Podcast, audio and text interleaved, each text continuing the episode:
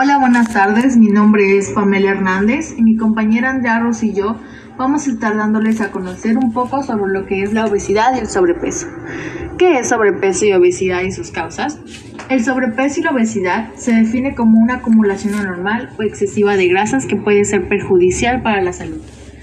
Estos son delimitados por el índice de masa corporal, IMC, es un indicador simple de la, de la relación entre el peso y la talla que se utiliza frecuentemente para identificar el sobrepeso y la obesidad en los adultos.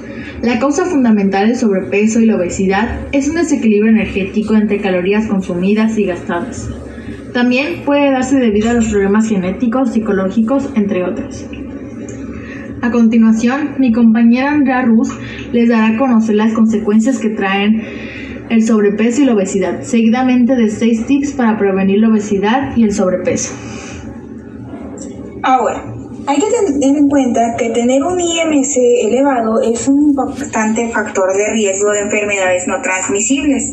Entre dichas enfermedades se encuentran las enfermedades cardiovasculares, trastornos del aparato locomotor, cáncer, enfermedades degenerativas, depresión, muerte prematura y discapacidad junto con enfermedades respiratorias, enfermedades como la resistencia a la insulina y efectos psicológicos, problemas ginecológicos o diabetes tipo 2.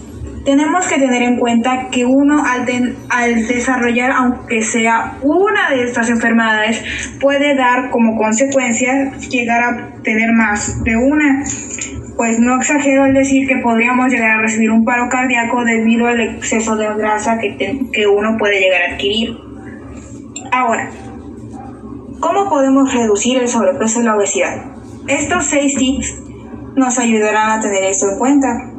Por ejemplo, aumentar el consumo de frutas y verduras, así como legumbres, cereales integrales y frutos secos. Realizar actividad física, reduciendo el contenido de grasas, azúcares y sales en los alimentos procesados, reduciendo la cantidad de alimentos procesados que se ingieren, establecer un horario regular de comidas, ingerir una mayor cantidad de agua, promover las comidas caseras y por último, reforzar el consumo de alimentos de todos los grupos. Gracias Andrea Ruz. Esto ha sido todo por hoy. Esperamos que la información que mi compañera y yo les hemos dado haya sido de su agrado. La empleen día a día y se aseguren de tener una buena salud y gracias por su atención.